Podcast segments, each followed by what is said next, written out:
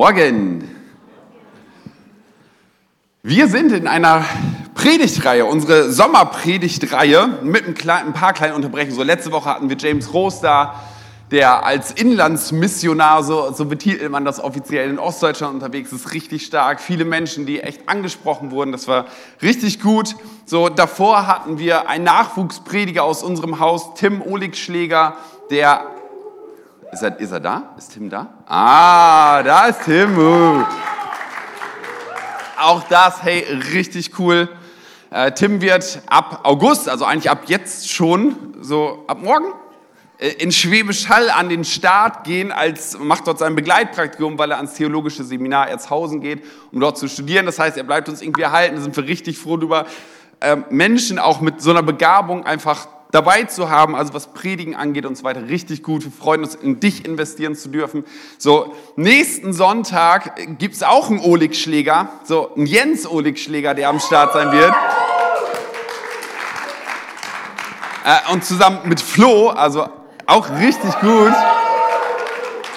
Das heißt, also plant euch eine Stunde mehr ein, weil nein, also sie haben beide eine halbe Predigtzeit bekommen, genau. Äh, und danach wird Manuel Greulich am Start sein, einen Sonntag noch und dann noch ein Jürgen, der Jürgen Single. So, das sind so die Sommerferien und da sind wir in dem Psalmen unter Palmen unterwegs. So, ich weiß nicht, ob schon irgendjemand unter Palmen lag in diesem Sommer. Also ich habe noch keine gesehen, aber wer weiß, vielleicht gibt es irgendwo eine zum Aufpusten am Swimmingpool oder so. Das wird schön werden. Heute will ich mit euch auch in einen Psalm reingehen und der malt ein großes Bild.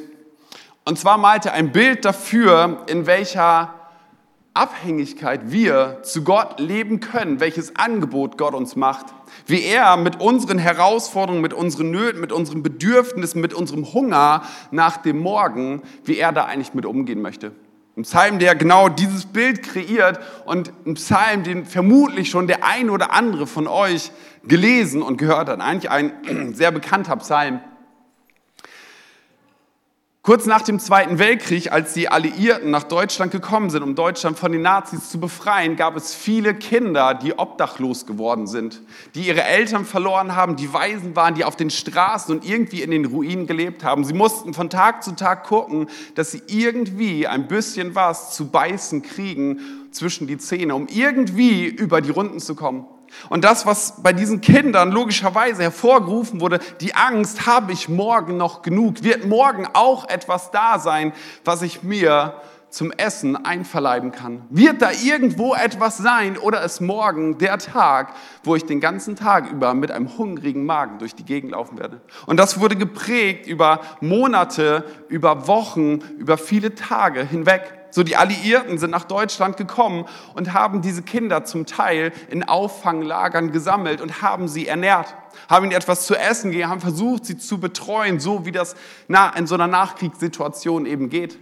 So, und die Kinder haben eigentlich keinen Hunger mehr gelitten. Sie hatten genug zu essen. Es war genug da. Es waren genug Care-Pakete, die sie versorgt haben. Es waren Menschen da, die ihnen Tag für Tag etwas zu essen gegeben haben. Und eigentlich könnte man denken, sie haben doch jetzt alles. Aber das, was du bei vielen von diesen Kindern, was festgestellt wurde, ist, sie lagen abends im Bett und konnten nicht einschlafen. Sie waren innerlich so aufgewühlt von der Angst, morgen ist nichts mehr da. Morgen habe ich nichts mehr. Heute war genug, ja, im Rückblick kann ich das sagen, aber ich bin so voller Sorge, dass ich morgen nichts zu essen kriegen werde. Und Psychologen haben sich Gedanken darum gemacht, wie können wir diesen Kindern helfen.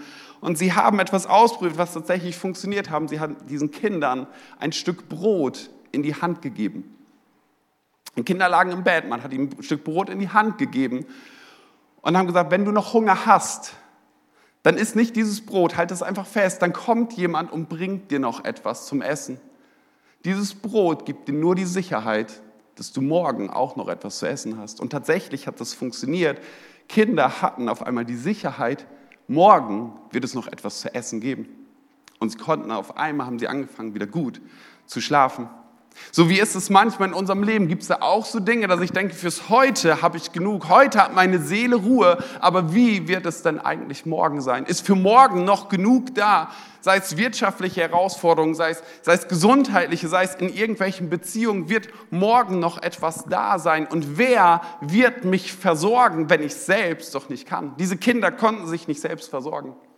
Und genau dieses Bild greift David auf im Psalm 23, wo er ein Bild aufzeichnet von einem Schaf und einem Hirten. Ein Schaf, was selber nicht weiß, was morgen sein wird.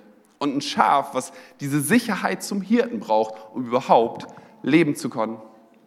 So, wir haben einen Schäfer, haben wir in unseren Reihen, deswegen muss ich heute, weil heute machen wir so ein bisschen Schafskunde. So, ich habe mich ein bisschen eingelesen, was tun Schafe, was tun Schafe nicht und so weiter, weil dieses Bild großartig ist und ich bin gespannt, ob Simon irgendwo sagt so, Jürgen, das ist alles richtig gewesen, was du gesagt hast.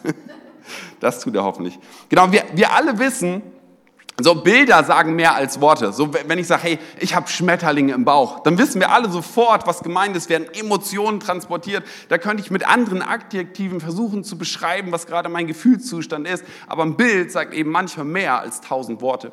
Oder wenn du die berühmte Stecknadel im Heuhaufen suchst. Wir alle wissen sofort, was gemeint ist irgendwie und dass es mühselig ist und krampfhaft irgendetwas zu finden, was du vielleicht verlegt hast. So, David schreibt in diesem Psalm über einen Hirten und über die Schafe. Und gut, wir haben jetzt einen Schäfer unter uns, aber der hat nicht mal einen Hut auf, der steht, glaube ich, auch nicht jeden Tag auf der Weide, der fährt mit seinem Trecker durch die Gegend, schmeißt hier noch ein bisschen Heu hin, weil da nicht mehr genug gewachsen ist in diesem Jahr. Aber so ein richtiges Bild von einem Hirten haben wir eigentlich nicht. So, ich komme von der Nordsee und da kannst du über den Deich laufen, da laufen auch ganz viele Schafe durch die Gegend. Hier gibt's ja auch welche. Und ganz selten siehst du da mal einen von diesen Schäfern, der da tatsächlich noch durch die Gegend läuft mit so einem Hut auf dem Kopf. Und dann läuft er dagegen und raucht vielleicht noch seine Pfeife und guckt so ein bisschen nach den Schäfchen.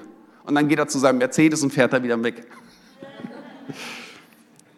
Wir alle wissen, okay, es gibt Schäfer und der hat irgendwas mit Schafen zu tun, aber, aber so richtig, ja, keine Ahnung. Der macht da hinterher, holt er die Lämpchen und dann kommen die auf den Teller oder der macht da Wolle raus oder was auch immer. So, aber so richtig in dieses Bild, das ist ein bisschen fern von uns. Und um das zu verstehen, was David dort eigentlich schreibt, will ich gleich mit euch so ein bisschen Schafskunde auch machen. So, was, was tun Schafe, was machen Schafe? Und das ist ja immer dieses Wechselspiel von, was tut eigentlich ein Hirte?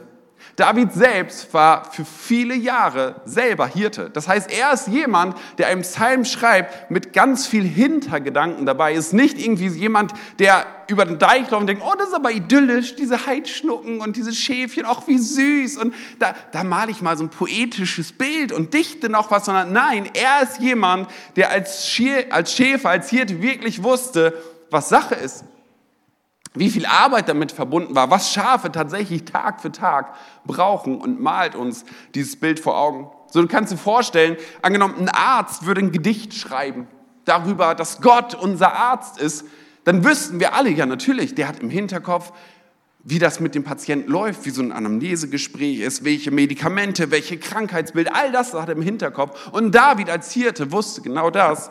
Und mit diesem Hintergedanken, lass uns mal Psalm 23 lesen. Da heißt es, ein Psalm Davids, der Herr ist mein Hirte, darum leide ich keinen Mangel. Er bringt mich auf Weideplätze mit saftigem Gras und führt mich zu Wasserstellen, an denen ich ausruhen kann. Er stärkt und erfrischt meine Seele. Er führt mich auf rechten Wegen und verbürgt sich dafür mit seinem Namen. Selbst wenn ich durch ein finsteres Tal gehen muss, wo Todesschatten mich umgeben, fürchte ich mich vor keinem Unglück, denn du, Herr, bist bei mir. Dein Stock und dein Hirtenstab geben mir Trost.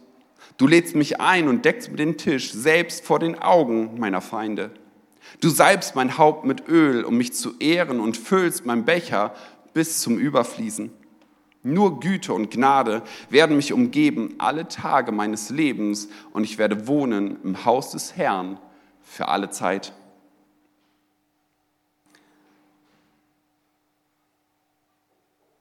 So, über Schafe kann man eine ganze Menge lernen. Von Schafen tatsächlich nicht. Also du kannst dich schlecht mit einem Schaf unterhalten, weil Schafe sind auch nicht so die ganz besonders intelligenten Tiere. Es gibt wesentlich intelligentere Tiere von, von Ratten, von irgendwelchen Krähen, von irgendwelchen Affen und, und, und. Aber Schafe gehören eher zu der Kategorie Tieren nicht so intelligent. So, bei Schafen ist es so, die würden, wenn die eine Weide abgegrast ist, würden sie nicht den Weg zur nächsten finden. Also die sind nicht irgendwie so unterwegs und sagen, ah, da hinten ist ein bisschen grünes Land, da kann ich hinlaufen, sondern die brauchen die Anleitung, von der einen Wiese zur nächsten zu kommen. Du könntest Schafe, habe ich mir sagen lassen, über Jahre hinweg von der Scheune auf die immer gleiche Wiese führen, Tag für Tag, morgens hin, abends zurück. Und Schafe würden es am nächsten Tag den Weg nicht mehr finden. Schafe gehören nicht zu den besonders intelligenten Tieren. So, der ein oder andere kennt Sean das Schaf, so eine lustige Cartoonserie und ich liebe sie, so mit meinen Kindern das zu gucken, so sonntags nachmittags gibt's dann irgendwie, nicht Sesamstraße, wie heißt das, Sendung mit der Maus und da gibt's dann immer wieder auch Sean das Schaf und ich liebe das, so ein niedliches Schaf und das hat immer so intelligente Ideen, das ist richtig kniffig und baut sich eine Seilbahn und das ist richtig toll. Und ja, da gibt's aber auch Shirley, so das dicke Schaf. Und da können die anderen Schafe reinspringen. Und du kannst alles in diesem Schaf verstecken, weil das einfach so dick ist. So, das hat so viel, viel Wolle. Und, und Shirley ist eher so das echte Schaf von und schnallt eigentlich nichts. Und Sean ist intelligent, aber die Wahrheit ist, Sean, das Schaf gibt es in Wirklichkeit nicht. Es gibt kein intelligentes Schaf. Ich weiß nicht, ob du schon mal, es gibt, es gibt Fernsehschafe, die wurden tatsächlich mit, mit der Flasche aufgezogen, bis sie ein bisschen größer waren, damit sie nicht immer wegrennen beim Drehen, um das irgendwie ein bisschen hinzukriegen. Das war aber auch das Einzige. Ich weiß nicht, ob du jemals im Zirkus war und irgendein jonglierendes Schaf gesehen hast. Das gibt es nicht. Ich habe mal geguckt, es gibt ja manche Sportmannschaften, da tauchen Tiernamen auf. Okay, oder auch Länderwappen. Aber bei Sportmannschaften, es gibt zum Beispiel die Kölner Haie oder die Hamburg Lions. Es gibt sogar die Rupiner Maulwürfe. Aber ganz ehrlich, wer würde Mitglied in einem Sportverein werden, der heißt, das sind die Aalener Lämmer? Oder das sind die Westhausener Schafe? Ich meine ganz ehrlich, das klingt schon nach Abstieg. Das klingt schon nach Verlieren. Die werden geschlachtet, sonst nichts. Niemand würde in einen solchen Sportverein gehen. Schafe sind völlig wehrlos. Die haben keine Chance, wenn da irgendeine Gefahr von außen kommt. Sie haben keine Reißzähne, sie haben keine scharfen Krallen. All das, die können noch nicht mal schnell, wirklich schnell laufen. Also im Vergleich zum, zur Schnecke, ja, okay, aber, aber so wie so ein Gepard oder so nichts, all diese Möglichkeiten haben sie. Sie sind einfach wehrlos. Und wenn irgendein Raubtier vorbeikommt, Wolf, Löwe, was auch immer, das Einzige, was er dort sieht, ist, wenn kein Hund da ist und kein Schäfer da ist und kein Zaun da ist, dann ist es das All-You-Can-Eat-Buffet. Die, die können nichts machen.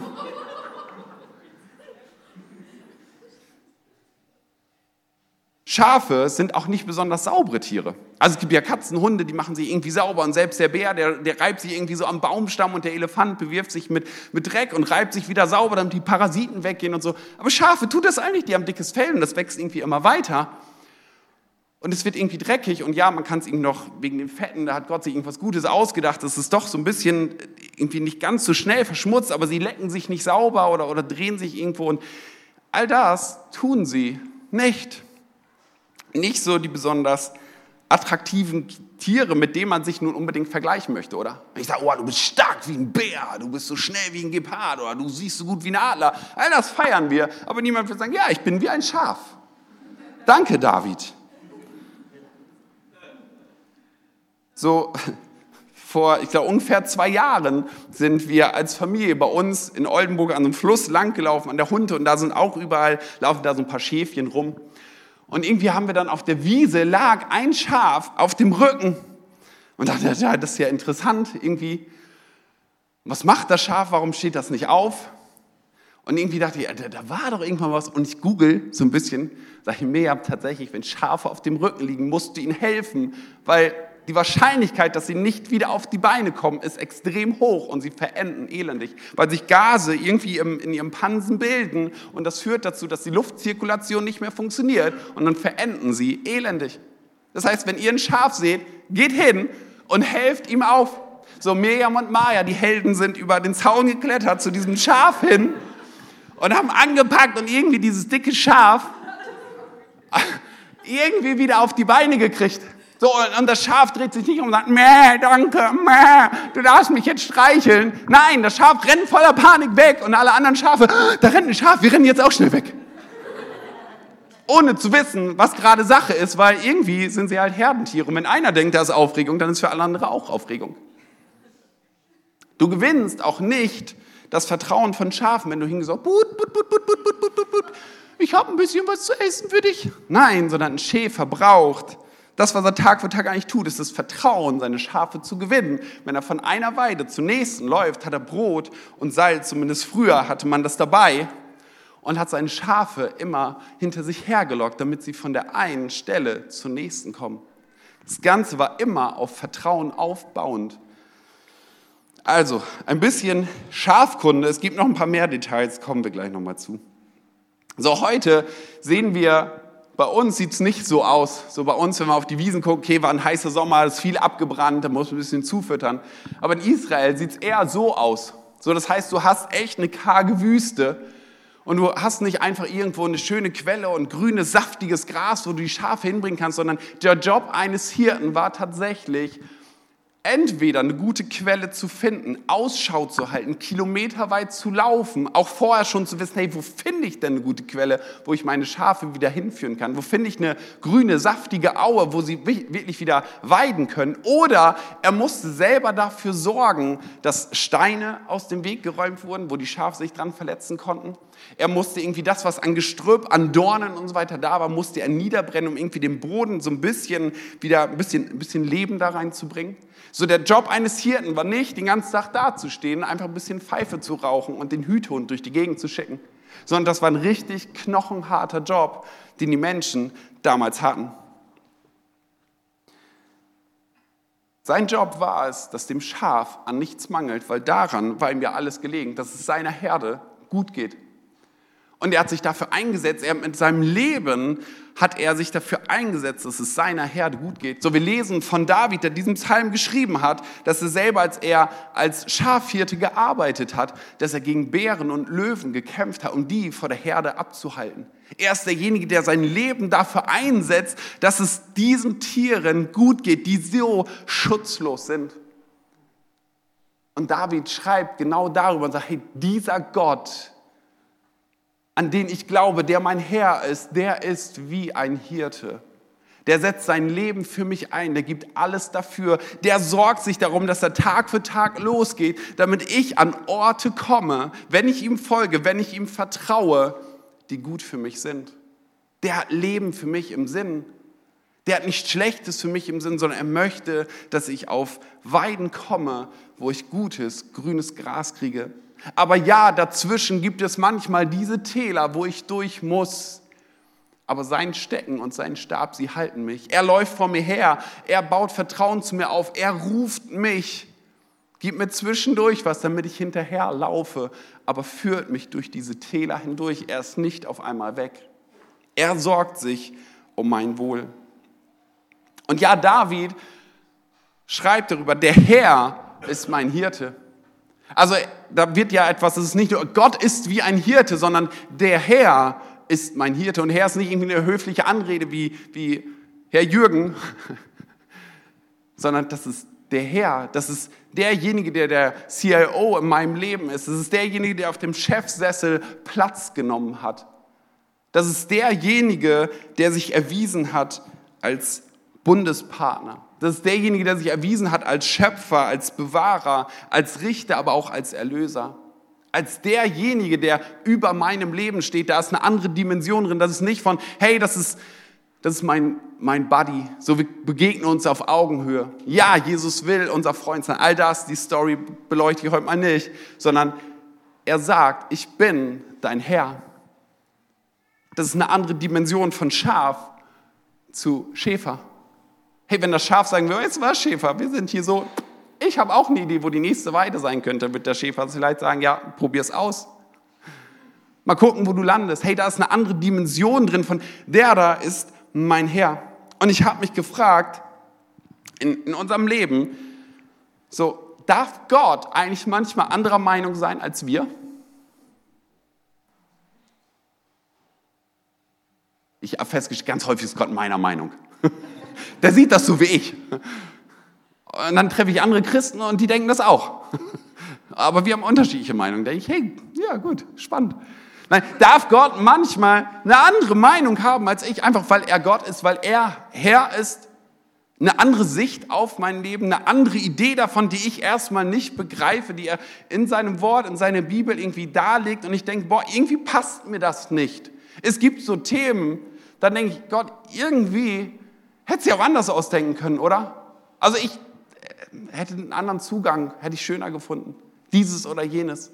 Aber sage ich, ich bin Herr, ich bin Gott, ich überschaue das Ganze. Du bist ein Schäfchen, was unterwegs ist. Und ich möchte, dass es dir gut geht. Und wenn ich sage, wir müssen durch dieses Tal hindurchgehen, das ist ja Sinnbild für ganz vieles, von schweren Zeiten im Leben, aber vielleicht für Entscheidungen, vielleicht für ein Mindset von dem, was ich verändern muss, zu sagen, hey, damit wir von der einen grünen Wiese zur nächsten kommen, müssen wir durch dieses Tal hindurch. Und dein Ding als Schaf ist es, Gott zu vertrauen, auch wenn du es nicht verstehst und denkst so, Mensch, da ist gar nichts zu fressen für mich. Also, hey, Gott darf die Autorität, hat die Autorität in meinem Leben. Man könnte ja denken, wenn Schafe nicht so intelligent sind, würden sie einfach alles fressen, aber so ein bisschen wählerisch sind sie schon. Also sie fressen nämlich keine Disteln oder so, so, so ein fieses Zeugs, sondern die wollen schon vernünftiges Gras. Und wenn das grün ist und so richtig saftig, dann lieben die das noch mehr als das trockene Zeugs. So David schreibt davon, dass Gott ihn, wie dieser Hirte, die Schafe an Orte mit saftigem Gras führt, an Wasserstellen, an denen er ausruhen kann. So, ich meine, dass Schafe sich darüber freuen, das ist, glaube ich, klar. Aber was heißt denn das für mich? Denn das Leben von uns allen Menschen, ob Christ oder nicht Christ, fühlt sich doch, wenn wir ehrlich sind, nicht immer an jeder Stelle total saftig an, oder? Ist nicht immer alles so fresh. Wir leben in einem Land voller Überfluss, gehören zu den bestversorgtesten Menschen. So, das Alltägliche ist irgendwie da, unser Kühlschrank ist voll, wir haben doch das. Und trotzdem kennen wir doch alle diese Durstphasen, die Momente, wo auch was an Unzufriedenheit da ist, eine innere Last, die so schwer auf unserem Leben liegt, dass wir nicht mehr wissen, wohin. Dass wir sagen, wie soll denn das morgen werden? Die Unsicherheit, die da ist, Ängste, Sorgen, Nöte, ein inneres Aufgewühltsein. Und dann merken wir, dass materielle Dinge, das, was wir am Leib haben, dass was in unserem Kühlschrank ist, dass das in unserer Garage steht, am Ende irgendwie da innen drin das doch nicht befriedigen kann. Dass da trotzdem was Aufgewühltes in uns drin ist.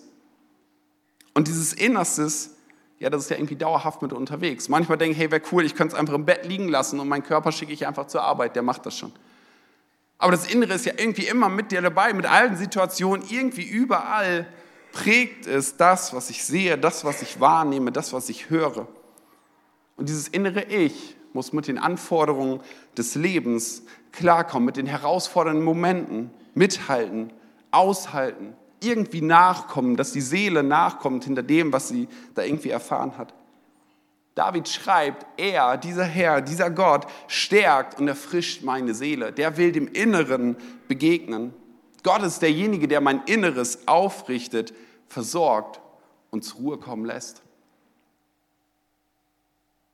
Aber ist das immer so? Irgendwie trotz des gepflegten Drumherums, trotz des Wohlstands, trotz des Gottesdienstes am Sonntag, hey, ich kenne Phasen, dass es trotzdem irgendwie nicht so die, die innere Zufriedenheit, die innere Ruhe, dieses auf der grünen Wiese sein, egal wie es drumherum aus ist, ist irgendwie manchmal doch nicht da. Aber woran liegt denn das eigentlich? Ich fand spannend zu lesen, Schafe können auf der schönsten grünen Wiese stehen und sie kommen trotzdem nicht zum Fressen. Das Drumherum kann perfekt sein, es kann alles gegeben sein. Die anderen Schafe sehen nett aus, die Wiese ist gut, es hat gerade geregnet, ein bisschen Sonnenschein, noch Morgentau und nun könnten sie all das gute Gras, könnten sie fressen. Aber sie tun es nicht. Warum? Weil die Herde in Aufruhr ist, weil keine innere Ruhe da ist, obwohl sie äußerlich vielleicht gar keine Bedrohung wahrnehmen. Schafe brauchen diese Sicherheit. Und wenn sie die nicht haben, dann fressen sie nicht. Jetzt könntest du sagen, ja, wir können ja ein Wachschaf abstellen. Das Problem bei Schafen ist, die können auch nicht besonders weit schauen. Die können, ich, ich habe gelesen, 13 Meter weit können die gucken, so klares Sichtfeld. So, das heißt so, bis zur letzten Stura, alle im Café, ihr seid nur noch völlig verschwommen für mich. Seh kaum noch was. Ja, was macht denn so ein Schaf? Und denkt so, oh, da hinten, da geht die Tür auf. Ist es jetzt ein anderes Schaf, was, was von meinem Löwenzahn abhaben will? Oder, oder ist es der Löwe, der mich zwischen seine Zähne haben will? Es hat immer diese Unsicherheit und wenn es die Sicherheit nicht bekommt, kann es nicht in Ruhe fressen. Es ist also immer in dieser Obachtstellung. Wie ist es bei uns in unserem Herzen? Sind wir manchmal so, wie, wie kann ich zur Ruhe kommen? Es ist so viel im Alltag, so viel drumherum, so viel an Anforderungen, was ich morgen machen müsste, was ich gestern nicht geschafft habe, was in drei Monaten sein wird. All das, was unser Herz manchmal nicht zur Ruhe kommen lässt. So früher waren die Weiden nicht eingezäunt, aber es gab eben diesen Hirten, der die Schafe von Weide zu Weide gebracht hat, der bei ihnen gewesen ist und der Ruhe und Sicherheit in diese Schafherde hineingebracht hat. So Schafe konnten ihn nicht sehen, oder nicht alle, zumindest die im Umkreis von 13 Metern nicht. Was hat der Hirte getan? Er hat gerufen. Wenn die Schafherde unruhig wird, dann ruft der Hirte. Und das Verrückte ist, du kannst ja mal zu einer Schafherde hingehen. Ich habe gerade erzählt von, von uns als Family, dass wir bei dieser Schafherde waren. Miriam hat diesem Schaf sogar geholfen, wieder auf die Beine zu kommen. Und sie hätte alles sagen können, aber das wäre den Schafen egal gewesen, wären trotzdem abgehauen. Warum? Weil die Schafe die Stimme ihres Hirten kennen. Tag für Tag spricht er mit ihnen. Tag für Tag redet er zu ihnen, dass sie seine Stimme hören. Und das nicht nur 13 Meter weit, sondern sehr viel weiter. Sie können seine Stimme wahrnehmen. Und das gibt ihnen die Sicherheit, sagen, okay, ich kann mich ruhen, ich kann mein Gras auffuttern, ich kann hier stehen, ich kann mich sättigen, ich kann erfrischt werden. Und Gott tut genau das. In Johannes 10, Vers 27 sagt Jesus, meine Schafe hören meine Stimme. Ich kenne sie und sie folgen mir und ich gebe ihnen das ewige Leben. Sie werden niemals verloren gehen und niemand wird sie aus meiner Hand reißen. So beim Camissio Camp hatten wir ein Mädchen dabei. Das kam mit einer, ja doch eher Anti-Haltung. So alles, wenn ja, wie immer diese biblischen Geschichten und Jesus und so kenne ich schon alles, brauche ich alles nicht und war, war eher so ein bisschen nö, negativ eingestellt. Und das Verrückte ist, am, ich glaube, Mittwoch oder Donnerstag war es, war so die Themeneinheit des Tages, Gottes Stimme zu hören. Und tatsächlich ganz praktisch einfach mal in sich hineinzuhören. Und dieses Mädchen erzählt hinterher den Mitarbeitern oder in der Runde, hey, ich habe gehört, wie Gottes Herz für mich schlägt. Und dieses Mädchen hat so eine Wandlung hingelegt, die in dem Moment angefangen hat zu weinen, die so viel Wert bekommen hat in dem Moment. Kein Mitarbeiter hat das zu ihr gesagt. Sie hat hinterher nochmal die Frage gestellt, wie ist das, um das einzusortieren. Aber so, hey, Gottes Herz schlägt für mich, das habe ich gehört, das ist so tief hinein. Gott ist für mich und du hast es am nächsten Tag gesehen, ein lachendes Gesicht. Eine echte Wandlung, weil Gott auch heute noch spricht. So, wir mögen Gott nicht sehen, aber die Frage ist, können wir ihn eigentlich hören, damit unsere Seele zur Ruhe kommt? Gott verspricht das so häufig in seinem Wort und es sind so viele Zusprüche in seinem Wort zu finden, wo er hineinsprechen möchte in deine Situation, dass du seine Stimme wahrnimmst, dass du in Ruhe grasen kannst. Egal, ob du gerade durch dieses Tal hindurchläufst oder ob du auf der Wiese stehst, dass du diese Ruhe hast, dafür brauchen wir es, seine Stimme zu hören. So, David macht es deutlich in diesem Bild, hey, ich habe einen Tisch gedeckt, selbst im Angesicht meiner Feinde, selbst wenn die Bären und Löwen da wären, mein Tisch ist gedeckt. Meine Seele kann zur Ruhe kommen. Ich weiß, dass morgen genug da ist. Warum? Weil ich die Stimme meines Hirten höre. Das ist das, was uns Ruhe gibt. So, und ich mag dich ermutigen, nicht nur weil Sommerzeit ist, das brauchen wir genauso im Winter, Hey, wo hören wir die Stimme unseres Hirten? Wo hörst du Gottes Stimme? Er sagt, meine Schafe hören meine Stimme. So wenn du sagst, hey, diesen Herr, den will ich im Leben haben. Ich möchte auf diese grüne Wiese. Ich möchte ein Leben erleben, was aufblühen kann, wo, wo ich einen inneren Frieden habe. Dann sagt Gott, folge mir nach. Sei mein Schaf, ich will dein Hirte sein, ich habe Gutes für dich im Sinn. Ich bin ein guter Hirte, kein Böser. Keiner, der dich ausnutzen will zur Profitmaximierung, um alle Schafe schlachten, eins nach dem anderen schnell hochzüchten. sondern ich führe dich auf die guten Wiesen, auf die guten Weiden. Ich möchte, dass dein Leben gelingt. Folge mir und hör meine Stimme, weil dann kommst du zur Ruhe. Das ist das, was David uns mit diesem Bild mit rüberbringen möchte. Das ist so viel Zuspruch, den wir auf der einen Seite in der Bibel selber haben, so in Situationen des Lebens, wo du manchmal nur wegrennen willst und du schlägst Jose 1,9 auf und da heißt es, sei stark und mutig, ich bin mit dir. Oder diese anderen Momente, wo Gott eins zu eins hineinspricht, wie auf diesem Camissio-Camp, dass du hörst, wie Gottes Herz für dich schlägt. Wie Gott ganz konkret in deine Situation hineinspricht.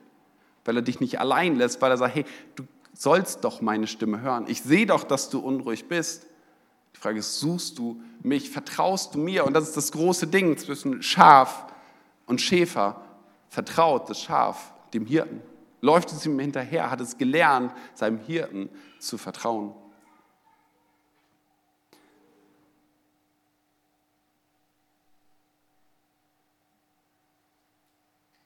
In Matthäus 9 schreibt Jesus, als er die vielen Menschen sah, hat er tiefes Mitleid mit ihnen.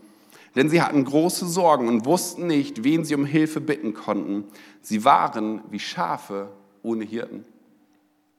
So Jesus kommt auf diese Welt und macht die Beobachtung, da sind Menschen, denen fehlt der gute Hirte, die sind verschmachtet, die, die laufen allein durch die Gegend, die finden den Weg nicht. Und genau deswegen bin ich gekommen.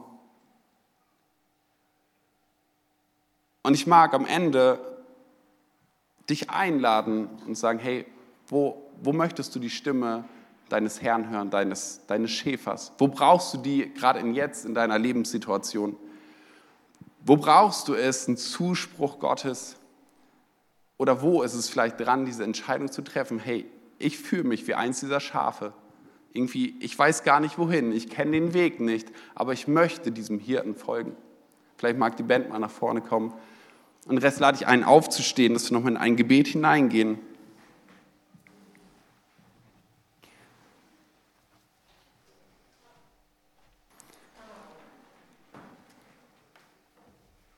Im Lukas-Evangelium wird davon berichtet, dass Jesus Gleichnisse, auch Geschichten erzählt. Und ein relativ bekanntes ist das von dem einen verlorenen Schaf.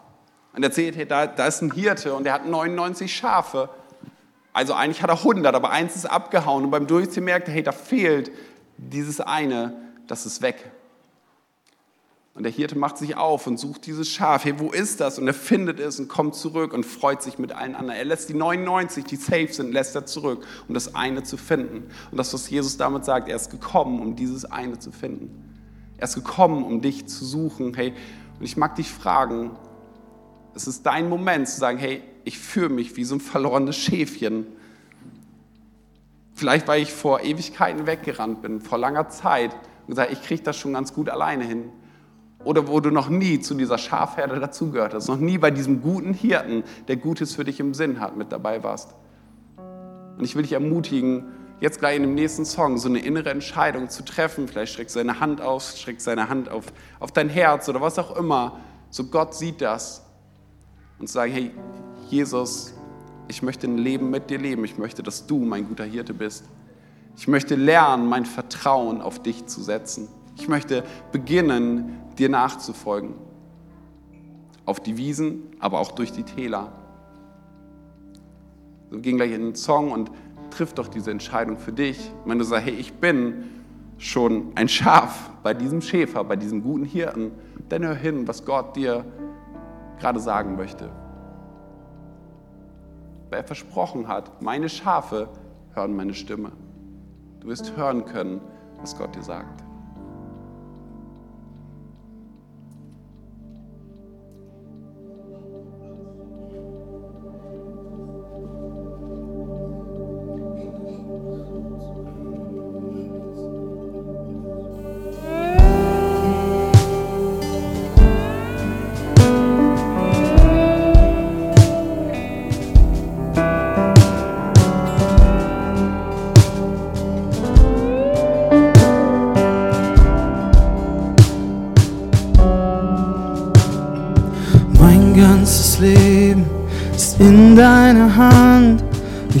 Dir gegeben. Ich weiß, du hast den besten Plan. Den besten Plan. Nichts ist verborgen vor deinem Angesicht. Du kennst mein Herz und alles, was verborgen ist. Verborgen ist. Du bist genug für mich. Deine Liebe, sie reicht völlig aus. Du bist genug für mich und ich schau nur zu dir hinauf. Deine Hand werde ich halten, egal welcher Sturm auch tobt. Dir bleibt gar nichts verborgen, du bist mein sicherer Ort. Mein ganzes Leben ist in deiner Hand. Ich hab's dir gegeben. Ich weiß, du hast den besten Plan. Den besten Plan.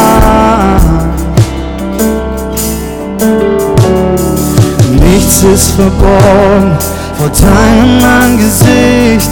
Du kennst mein Herz und alles, was verborgen ist. Verborgen ist. Du bist genug, du bist genug für mich. Deine Liebe, sie reicht für. Du bist genug schau nur zu dir hinauf. Deine Hand werde ich halten, egal welcher Sturm auch droht.